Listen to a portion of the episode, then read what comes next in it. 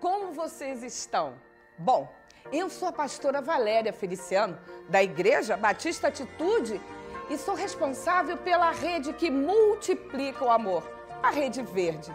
E olha, a nossa rede, a igreja, ela tem como base a visão celular. Mas olha, a visão celular como estilo de vida cristã.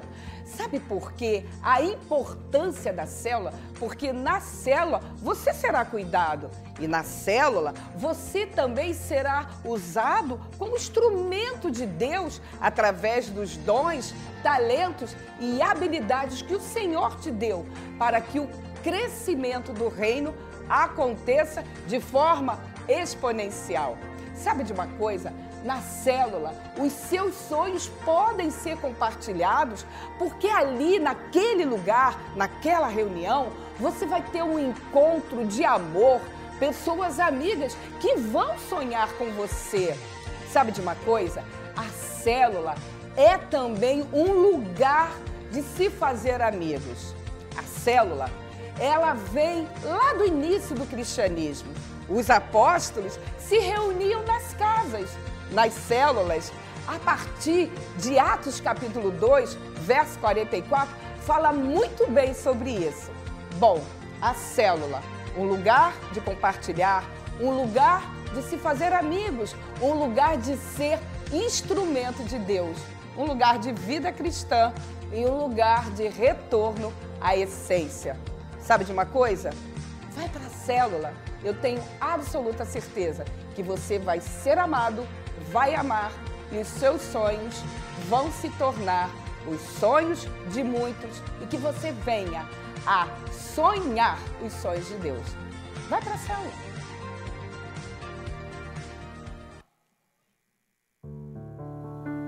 Aleluia! Boa noite, mais um culto para adorarmos ao Rei Jesus. Afinal, é para ele que nascemos. É para fazer, é para fazer o nome dele conhecido. Você nasceu para o louvor da glória de Deus. E nós vamos cantar essa canção que diz: Para te adorar, eu vivo. O ar que você respira e tudo que você tem, a tua casa, tudo que se diz respeito a você, é para adorar Ele, amém? Então cante comigo, adore o Senhor aí na sua casa, vamos louvar.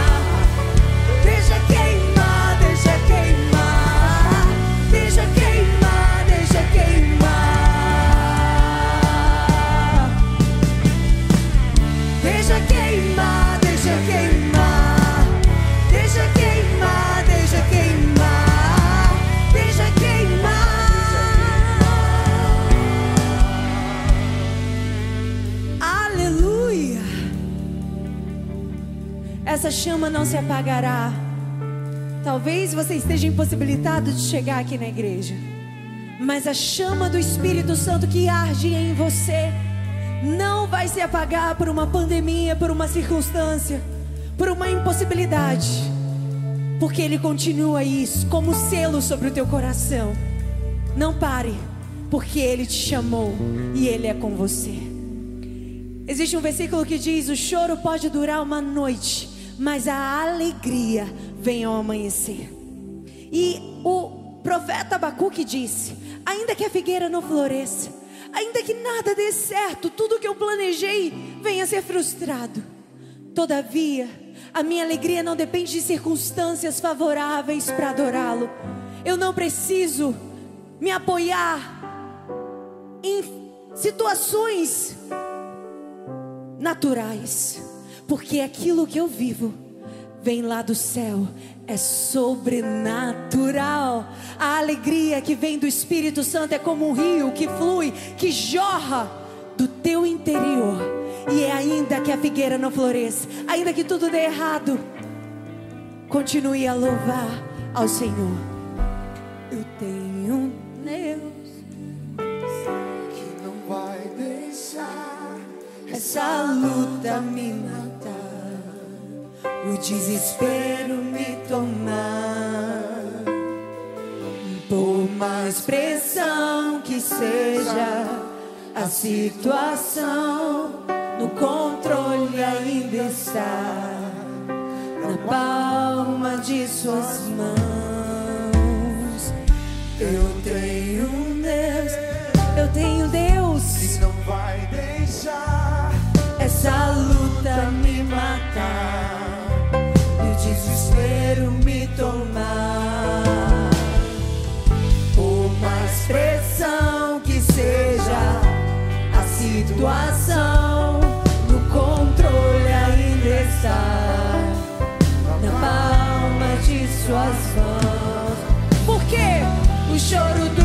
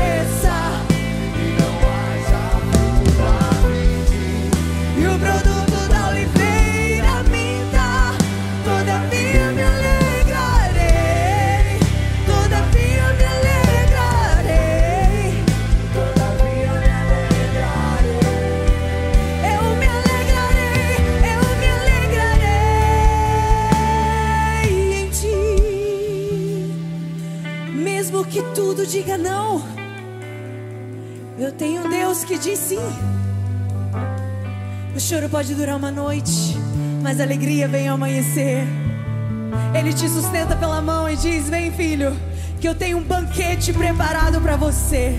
Nem olhos viram, nem ouvidos ouviram, porque no lugar da tua humilhação eu tenho exaltação, no lugar das suas lágrimas eu tenho sorrisos de alegria. Assim eu tenho um banquete para você. Porque ela Creia. Uh!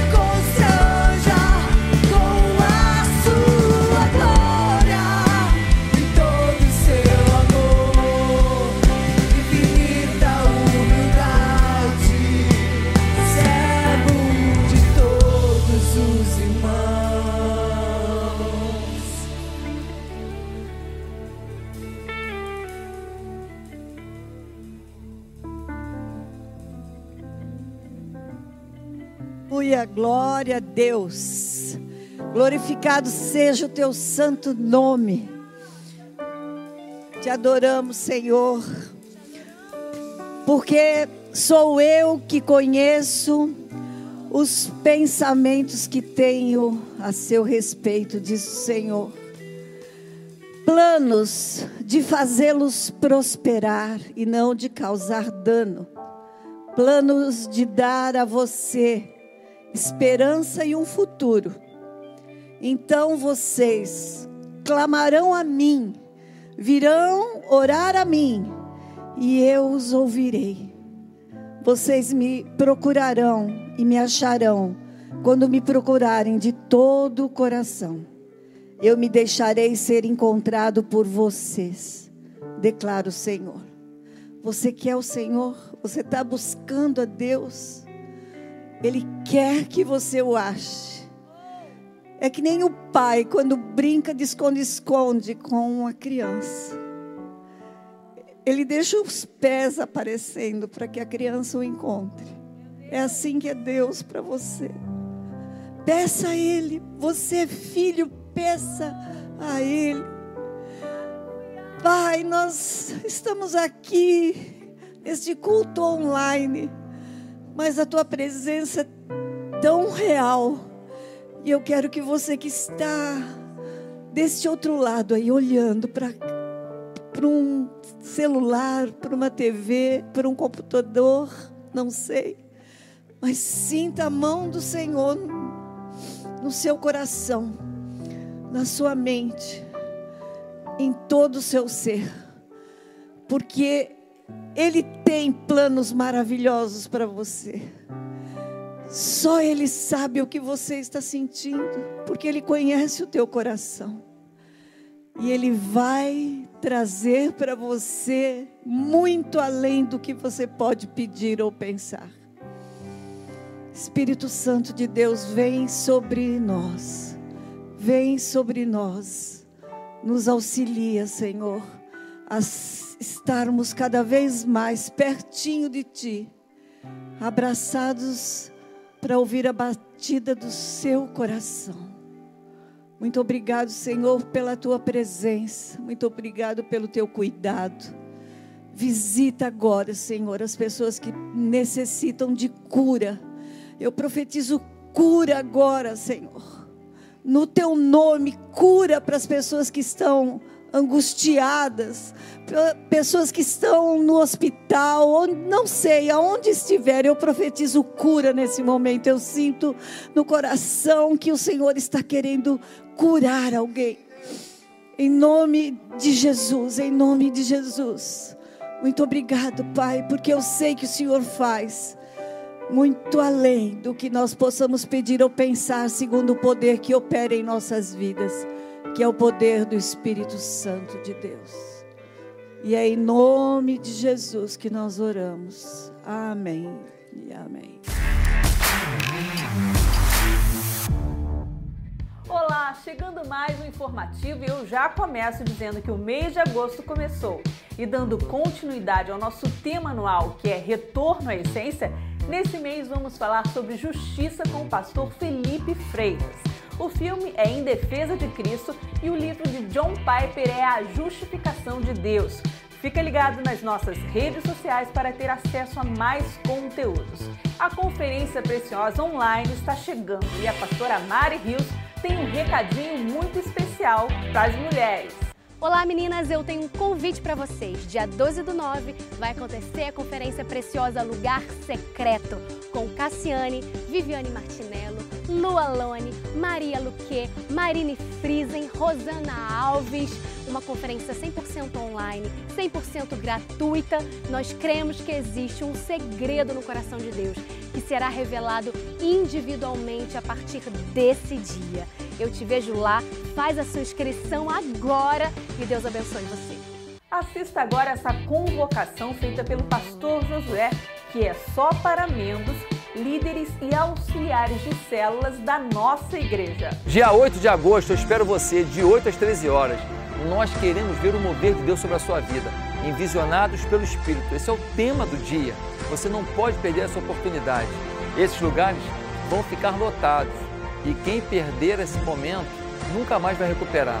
Até lá, faça de tudo para estar aqui e que Deus nos abençoe até o dia 8. E um dos dias mais emocionantes e felizes do ano está chegando, que é o nosso batismo, a nossa festa nas águas. Quantas pessoas você irá levar para descer as águas e ser nova criatura? As inscrições estão abertas no site e no app. Será no dia 29 de agosto.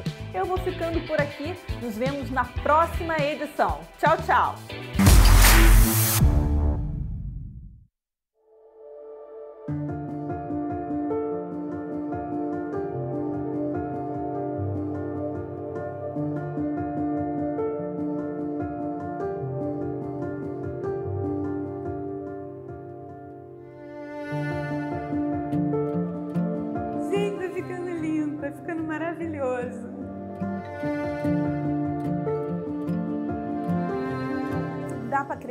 Não dá para acreditar.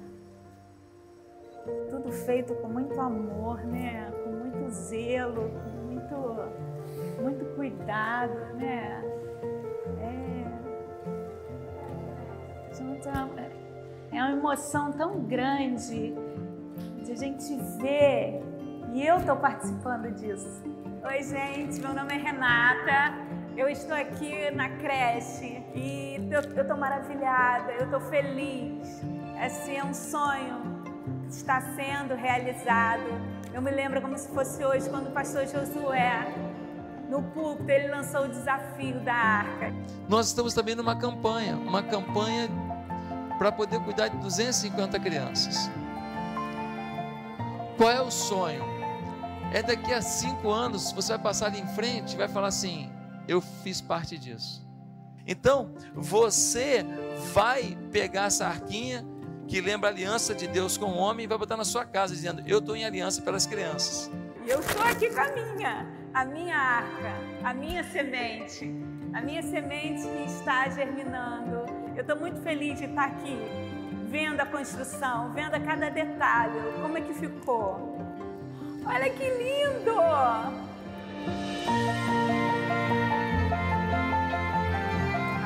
Vale muito a pena continuar a investir. Vamos nos unir cada vez mais, porque está chegando no final da construção dessa creche. Vem, não deixa de participar não, vamos juntos, vamos nos unir agora na reta final. Vamos continuar construindo novos sonhos.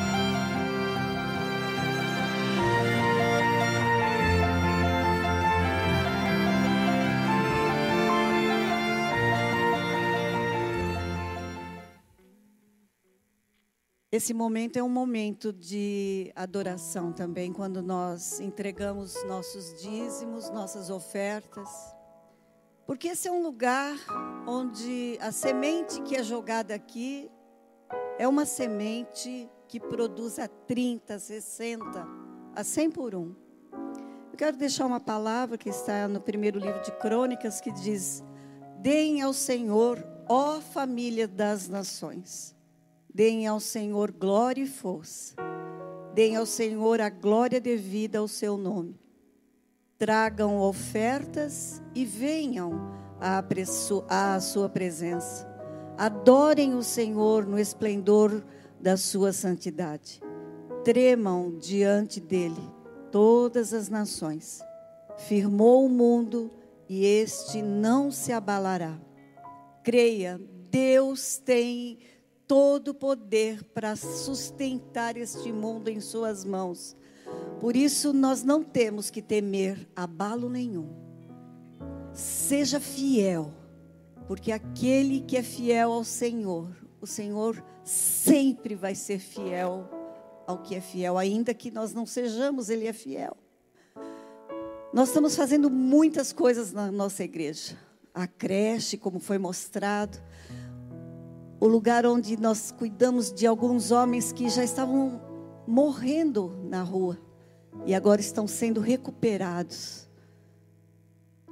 Hoje o pastor ainda contou duas vezes, eu quero contar agora o que aconteceu lá em São Raimundo Nonato. Mais de 4 mil peças de roupas foram distribuídas na cidade e quando o presidente foi lá, o nosso pastor tão gracioso, Bush, foi recepcionado pelo nosso presidente. Que coisa mais linda. Nossa igreja está fazendo porque Deus está com as mãos sobre a nossa igreja.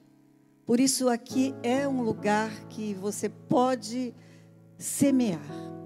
Tem um QR Code e temos as nossas contas. Se você sente no coração de querer participar de algo que que vem da mão do Senhor, espero que o Espírito Santo tenha tocado em seu coração. Faça isso com todo o seu coração, porque ele ama ao que dá com alegria. Vamos doar, vamos ofertar e entregar os nossos dízimos em nome de Jesus. Amém.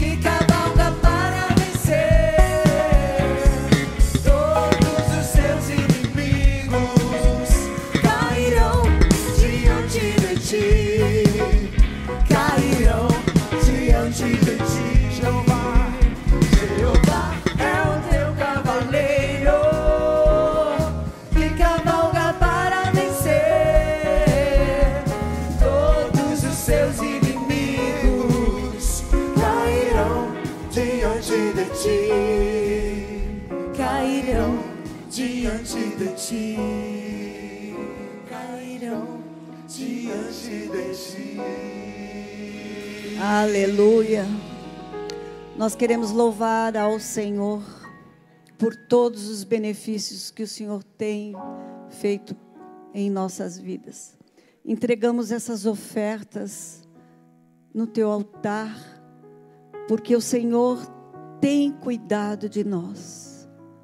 Cada semente colocada aqui, Senhor, cada semente, aquela oferta da viúva, a oferta que é a entrega de tudo, que o Senhor deseja tanto, porque o Senhor conhece os corações. Eu quero profetizar na abundância na vida dessa família. E em nome de Jesus, que todos os projetos que o Senhor tem para essa igreja sejam cumpridas e que todas as bênçãos para aqueles que obedeceram ao Senhor também aconteçam nas famílias. E é em nome de Jesus que nós oramos. Amém.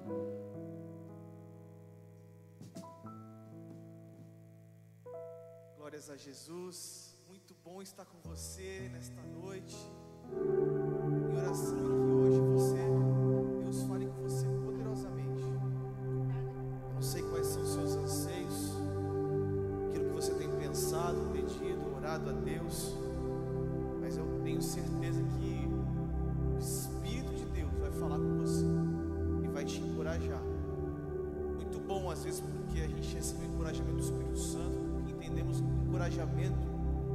oxigênio para a alma, faz a gente ficar alicerçado naquilo que o Senhor chamou a gente para fazer.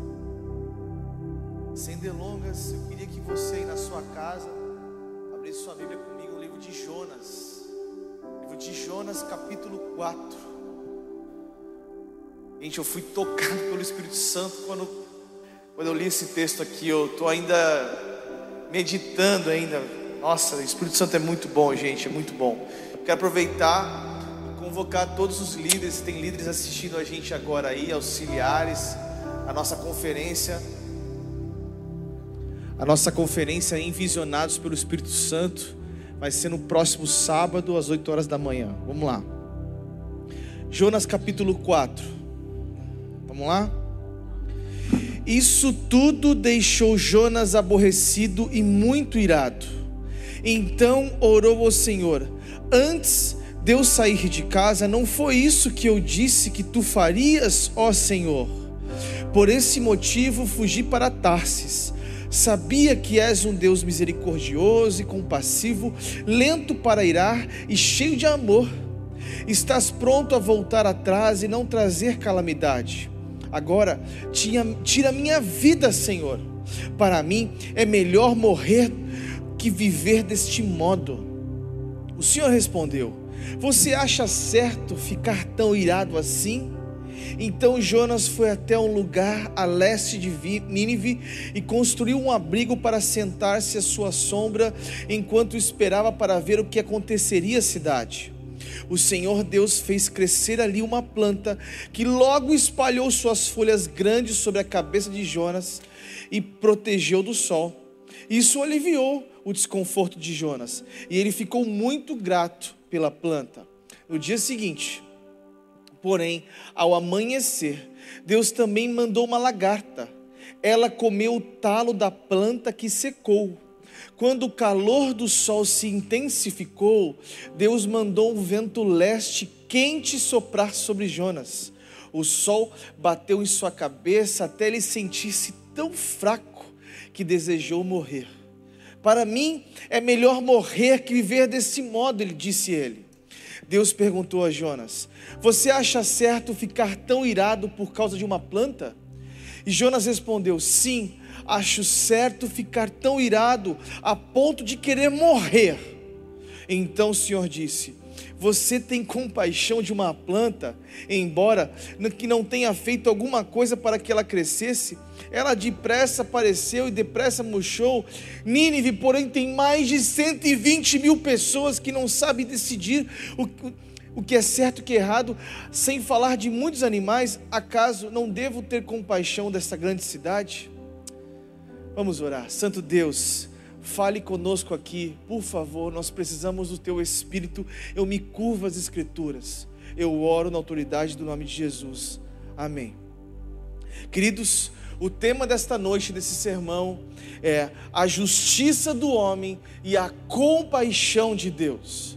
Ao contrário de que muitos pensam, o tema central de Jonas, do livro de Jonas, não é o episódio em que o profeta é engolido depois vomitado por um grande peixe. Não.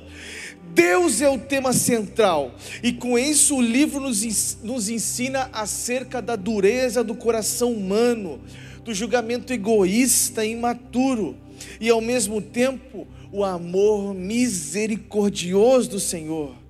Deus não pensa e julga e ama como nós, não, queridos. Nesse livro, o Senhor tentou ensinar a Jonas a ver com os olhos dele, com o amor dele, a forma como ele pensa. Mas, através desse texto, através disso, Jonas revelou três grandes problemas em sua condução de vida. Quais eram esses três grandes problemas? Que servem como ensinamentos para a nossa vida. Primeiro problema é a dureza do coração. A dureza do coração. Queridos, Jonas tinha acabado de fazer um sermão de maior sucesso mundial. 120 mil almas reconhecem o Deus de Israel. Se o livro terminasse no capítulo 3, muitos teólogos diriam que Jonas seria o maior profeta com maior resultado. Ei, uma cidade inteira voltou a Deus mas o Senhor sabe todas as coisas, Ele sonda corações. Ou seja, é possível alguém fazer a coisa certa, mas com a motivação errada. Olha que interessante, enquanto os pagãos se derretem, o profeta se endurece. Enquanto os que viviam nas trevas e correm para a luz, aquele que corria conhecia a luz, caminha em direção às trevas. Enquanto os pagãos buscam o favor de Deus, o profeta se insurge contra Deus. Jonas é um pregador que confronta os outros, mas não a si mesmo. Ele é canal, mas não receptáculo da bênção de Deus. Jonas está deprimido aqui. É, é nítido isso ou seja, cansado de Deus, da obra e na obra. A maior prioridade de nós, de nós cristãos, como servos do Senhor, é, não é só fazer, é, se aproveitar da, da obra de Deus, mas se deleitar de um Deus da obra. Na verdade, Deus está mais interessado em quem nós somos do que aquilo que nós fazemos. Isso é importante. Deus não vê a aparência, queridos, vê o coração. Deus não se contenta apenas com o, não, com o trabalho certo, Ele quer a motivação certa. Jonas é um profeta, o único profeta que reclama dos atributos de Deus o nacionalismo exacerbado de Jonas o transformou num profeta preconceituoso. Ele amava tanto Israel que odiavam a todos, que se constituíam uma ameaça para o seu povo. Sabe o que faltava para ele? Compaixão. Ele estava com o coração duro. Sabe, em a sua primeira oração de Jonas, ele mostra um coração quebrantado mas na segunda oração de Jonas, no livro, de, no capítulo 1 ao capítulo 4, mostra um coração cheio de raiva. Em sua primeira oração, ele pediu para que Deus o salvasse, mas na segunda oração, ele pediu para que Deus o matasse. Que contraste, que antagonismo é esse? Ei, precisamos fazer uma autoanálise da dureza do nosso coração Será que fazemos as coisas certas com a motivação certa? Aprendemos com Deus que o nosso coração deve ser como dele, compassivo. Deus não tem prazer nenhum na morte do perverso, não. Ele se deleita antes da misericórdia. Deus tem prazer em suspender o mal, queridos, e oferecer salvação. Tudo que você faz para os outros, ou você faz por amor ou só por aquilo que lhe é pedido? Como está isso? Como é que está a dureza do seu coração?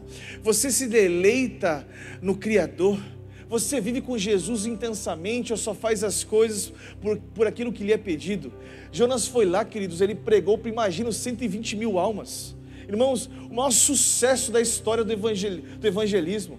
É um dos livros mais missiológicos que nós temos hoje o livro de Jonas. Imagina, 120 mil almas se rendem ao Deus de Israel e ele simplesmente não tem uma compaixão daquele povo.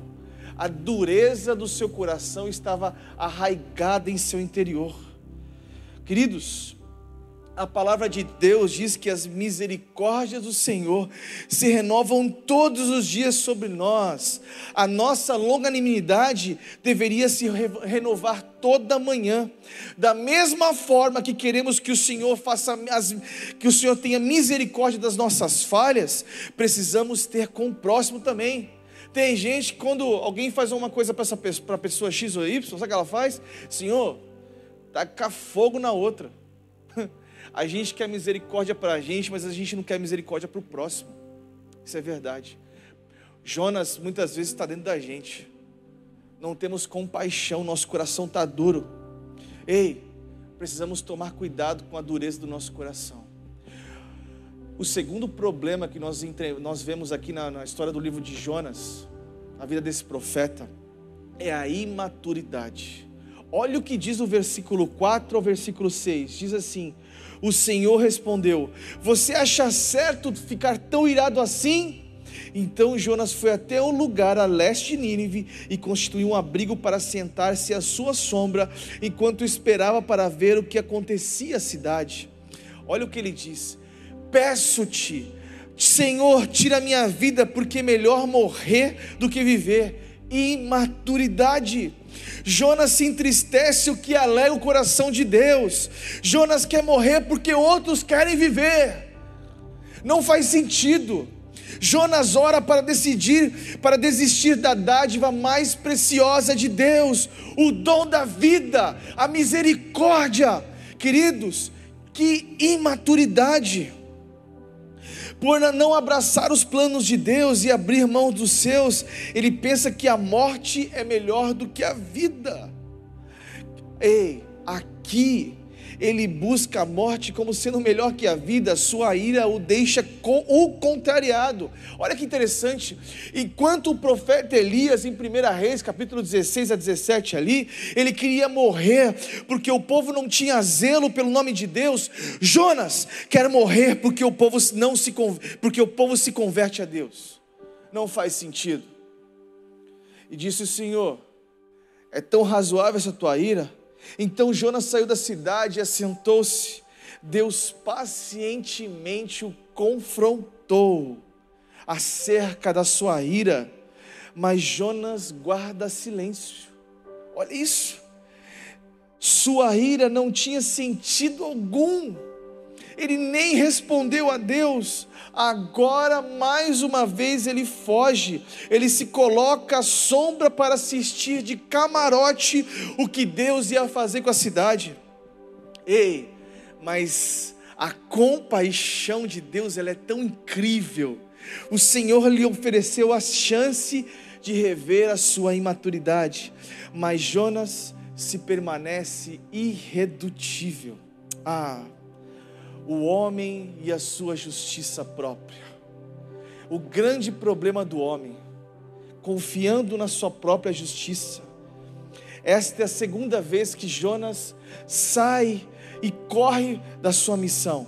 Jonas foge de Nínive na hora que Nínive corre para Deus. Meu Deus, não faz sentido. Jonas foge, quer morrer porque o sol bate na sua cabeça, mas quer ver Nínive sendo devastada pelo fogo e pelo enxofre. Jonas torna-se imutável em sua rebeldia, porque Deus é imutável em sua bondade. Jonas quer fincar o pé em sua ira, esperando que Deus desista da sua misericórdia. Jonas não quer mudar, mas espera que Deus mude. Não faz sentido. Teve um grande teólogo chamado Vibierce, ele diz o seguinte: Jonas é como um filho pródigo insistindo em fazer as coisas do seu modo, enquanto no capítulo 4 é como o irmão mais velho do filho pródigo, pródigo crítico, egoísta, imaturo, infeliz com o que estava acontecendo. Ah, a justiça do homem revela a sua imaturidade. Muitas pessoas falam assim: ah, se não é do meu jeito, pastor, não dá certo. Eu não quero. Muitas vezes na condução do ministério você usa assim, você é assim. Usamos a nossa justiça própria para conduzir pessoas, o nosso ministério, a nossa vida. Muitas vezes somos assim. Se não aceitarem as minhas exigências, eu saio fora. Eu quero ser o centro das atenções. Eu quero ser. Muitas pessoas pensam assim. Imagina se Deus fizesse tudo aquilo que você pedia. Será que seria um mundo bom? Imagina. Se Deus fizesse tudo aquilo que você pede para Ele, será que seria um mundo bom? Ei, a nossa justiça ela é insatisfatória. A compaixão de Deus transcende os nossos pensamentos. Não cabe na mente humana, não cabe, jamais. Ah, o homem sua justiça própria. O terceiro grande problema que, que Jonas apresenta nesse livro é o egoísmo. O ser humano por si só, ele é egoísta. Calvino diz que o ser humano é uma fábrica de fazer ídolos em seus corações. Todo ser humano é egoísta por si só, Mas quando nós recebemos Jesus Cristo no nosso coração, como caminho, a verdade da- e a vida, aí sim nos tornamos parecidos com Ele somos justificados. Jesus é a única saída para a nossa vida, queridos. Para a sua vida, Jesus é o único caminho.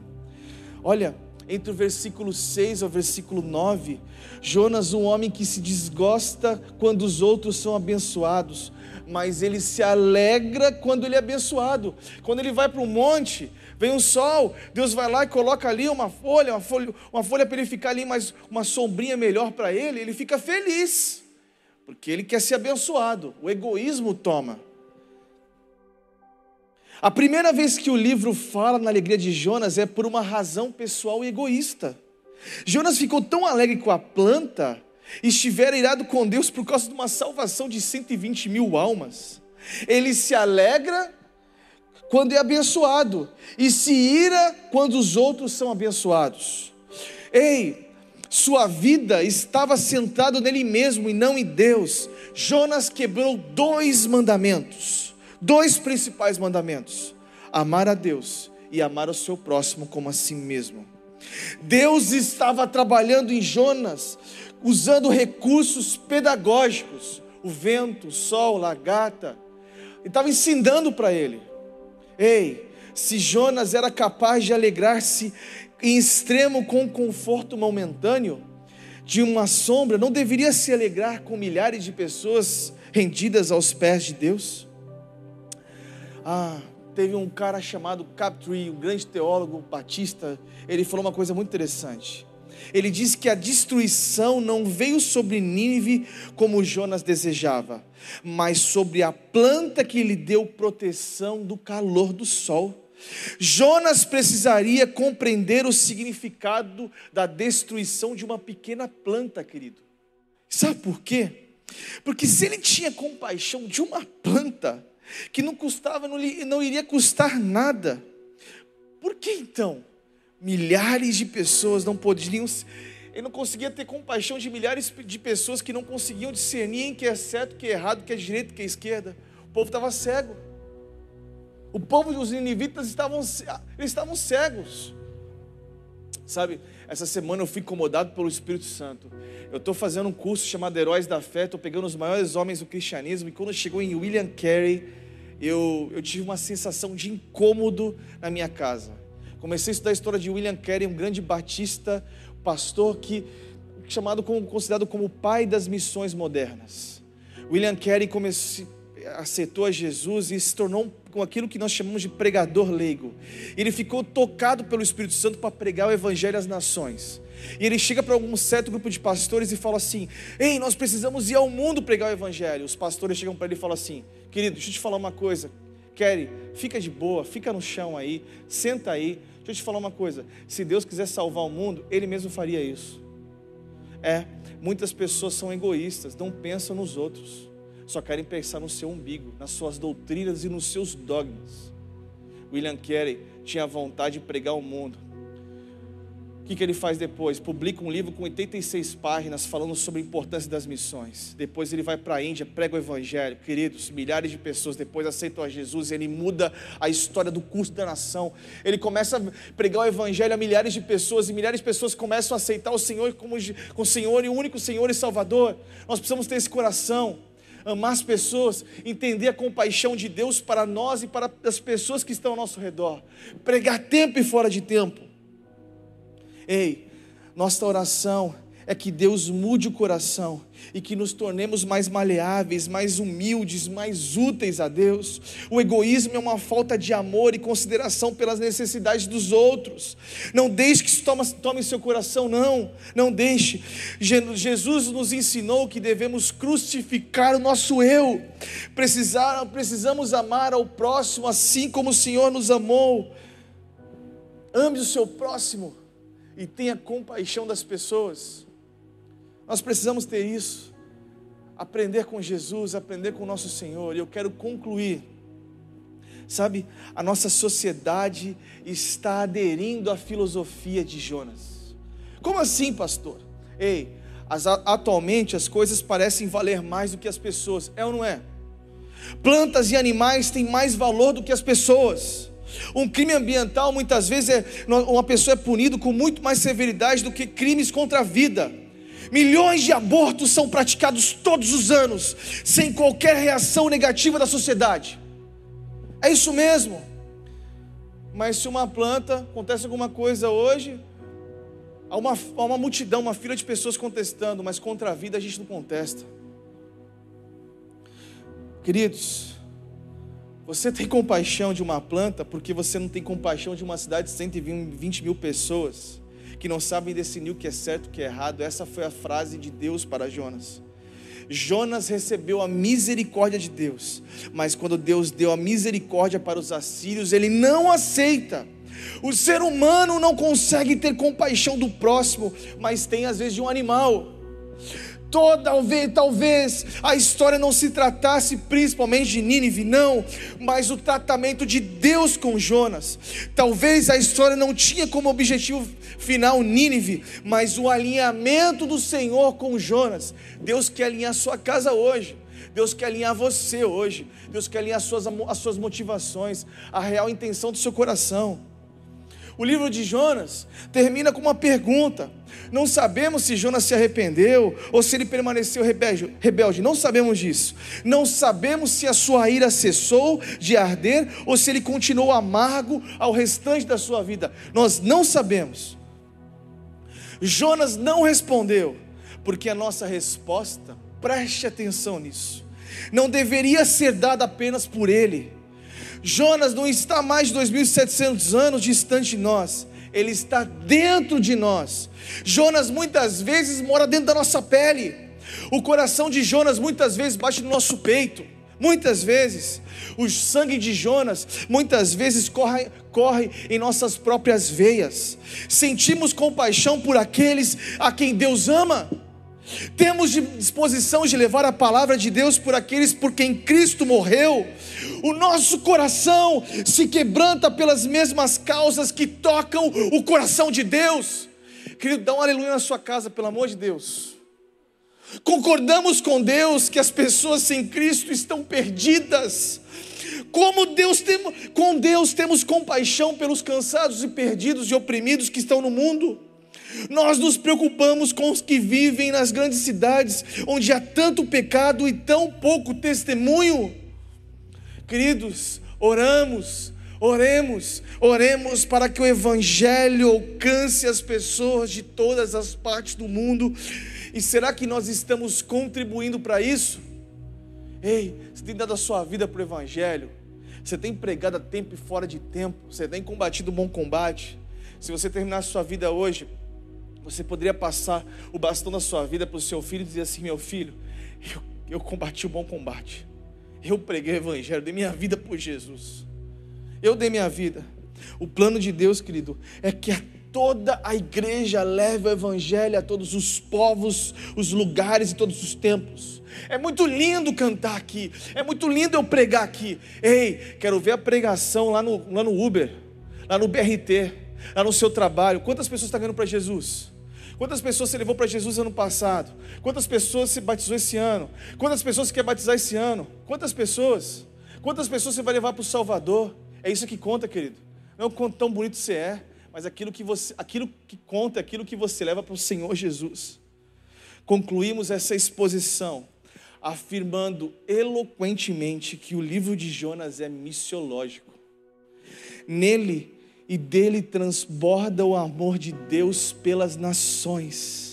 No livro de Jonas está a chave do coração das missões.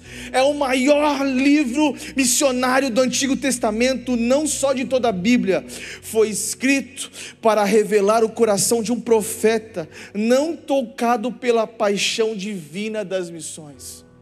Ei, Deus quer transformar você hoje. Deus quer transformar sua casa, Deus quer transformar seu interior hoje. E eu queria que agora, aí na sua casa, onde quer que você esteja, você curve a sua cabeça, eu quero fazer uma oração com você. Vamos orar? Vamos orar agora? Ora comigo.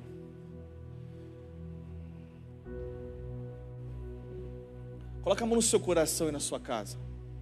Queria orar com você aqui agora. Santo Deus, em nome de Jesus Nós queremos ter um coração parecido com o seu.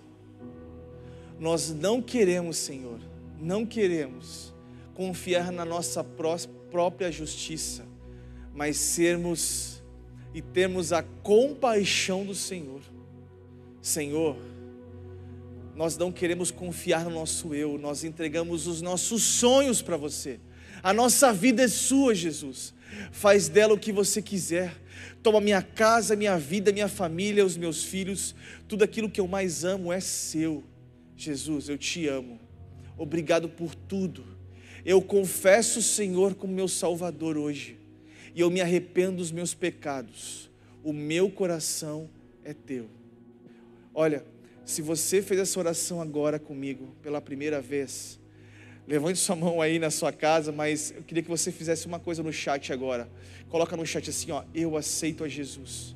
Eu não estou com ele aberto, mas coloca assim, ó, eu aceito a Jesus, eu quero Jesus, eu quero viver com Jesus. Coloca isso agora. Nós temos um link. Esse link, nós, nós, queremos entrar em contato com você, você vai preencher os seus dados. Nós queremos que você faça parte de uma família. Isso mesmo, a família Atitude. Nós queremos que você faça parte de uma célula. Nós temos um grupo de 6 a 10 pessoas se reunindo semanalmente para cuidar de você. Porque entendemos que o homem só é feliz quando ele está no centro da vontade de Deus. Estar no centro da vontade de Deus também faz parte de viver em uma comunhão com os irmãos, viver em espírito e em verdade. Isso é igreja, é aquilo que Jesus fez, é aquilo que está no livro do, de Atos dos Apóstolos. Amém? Se você hoje aí é, aceitou Jesus como seu Salvador, preenche seus dados aí, nós queremos te conhecer. Amém? Que Deus te abençoe.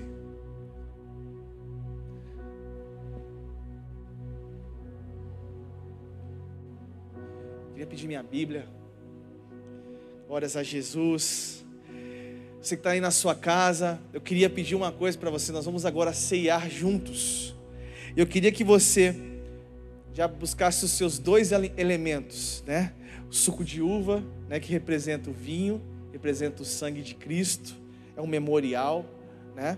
E você pode pegar um biscoito ou um pedaço de pão aí junto aí com você na sua casa.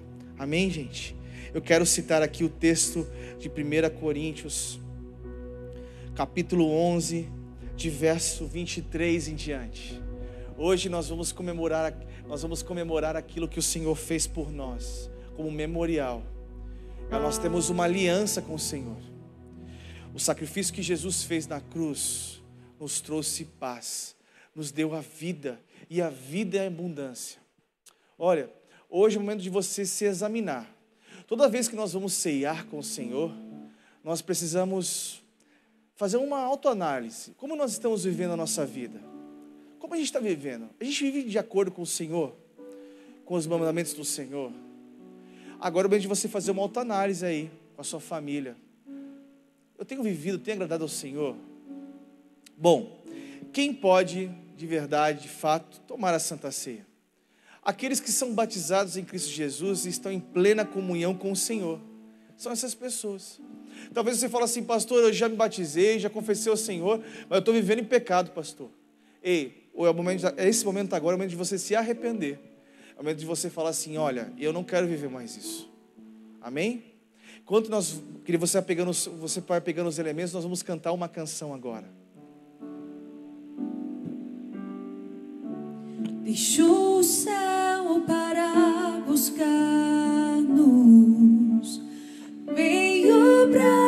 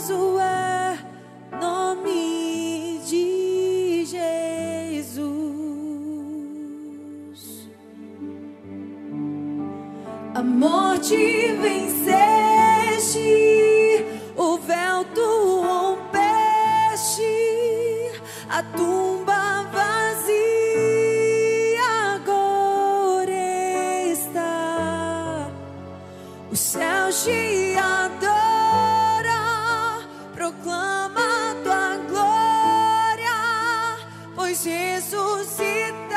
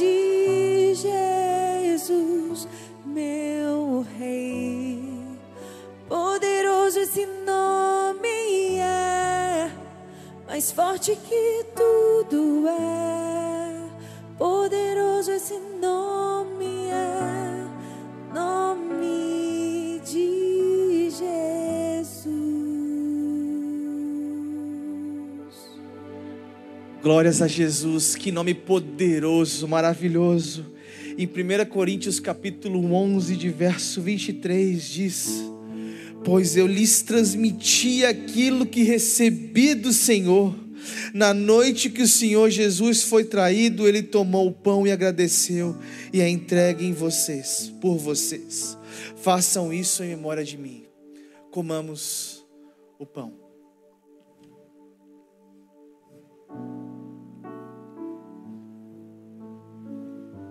No versículo 25, diz assim: Da mesma forma, depois da ceia, tomou o cálice e disse: Este cálice é a nova aliança confirmada com o meu sangue.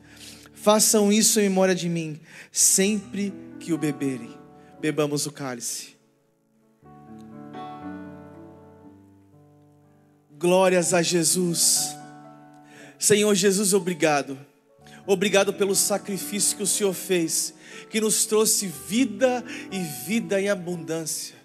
Que as doces consolações do Teu Santo Espírito possa estar com todos nós. Que tenhamos uma semana de paz, de bênção, de misericórdia, de proteção. Obrigado, Jesus. O Teu amor transcende os nossos pensamentos. Nós te amamos porque o Senhor nos amou primeiro. Em nome de Jesus, amém. Que Deus te abençoe, querido. Você tem uma semana de paz e de bênção. Em nome de Jesus, amém. Aqui, Jesus usou na cruz, fora feita a paz.